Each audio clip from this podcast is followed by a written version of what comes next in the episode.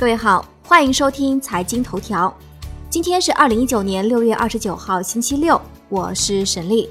首先来看宏观方面，国家最高领导人在 G 二零峰会上宣布，中国将推出扩大开放五项重大举措，新设六个自由贸易试验区，增设上海自由贸易试验区新片区，进一步自主降低关税水平。二零二零年一月一号实施新的外商投资法律制度。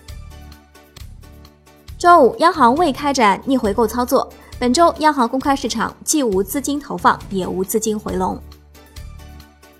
发改委正牵头推进优化营商环境条例起草工作，计划九月底前出台。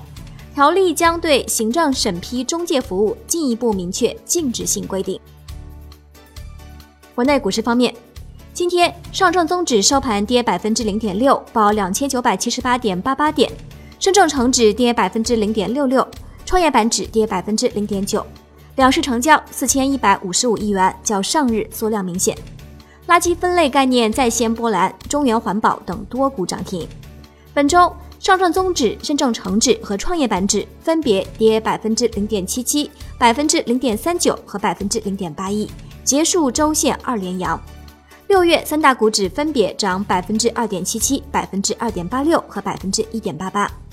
北向资金六月累计净流入四百二十六亿元，净流入额创二零一八年十一月以来新高。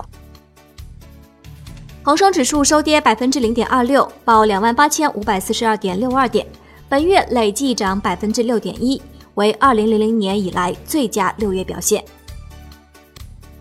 最高法和最高检六月二十八号发布重磅司法解释，惩治操纵市场和老鼠仓等行为。证监会权威人士详细解读注册制，表示审核速度快慢取决于发行人和中介机构申请材料制作的质量。楼市方面，香港住宅楼价持续向上，五月份私人住宅楼价指数报三百九十六点八点。环比升百分之一点四，连涨五个月，突破去年七月高位，创下新高。产业方面，工信部部长苗圩表示，将从五方面推动产业发展，强化软件定义在工业互联网、大数据、人工智能和智能网联汽车等新兴领域的推广。行业方面，支付宝上线了垃圾分类向导和垃圾分类指南小程序。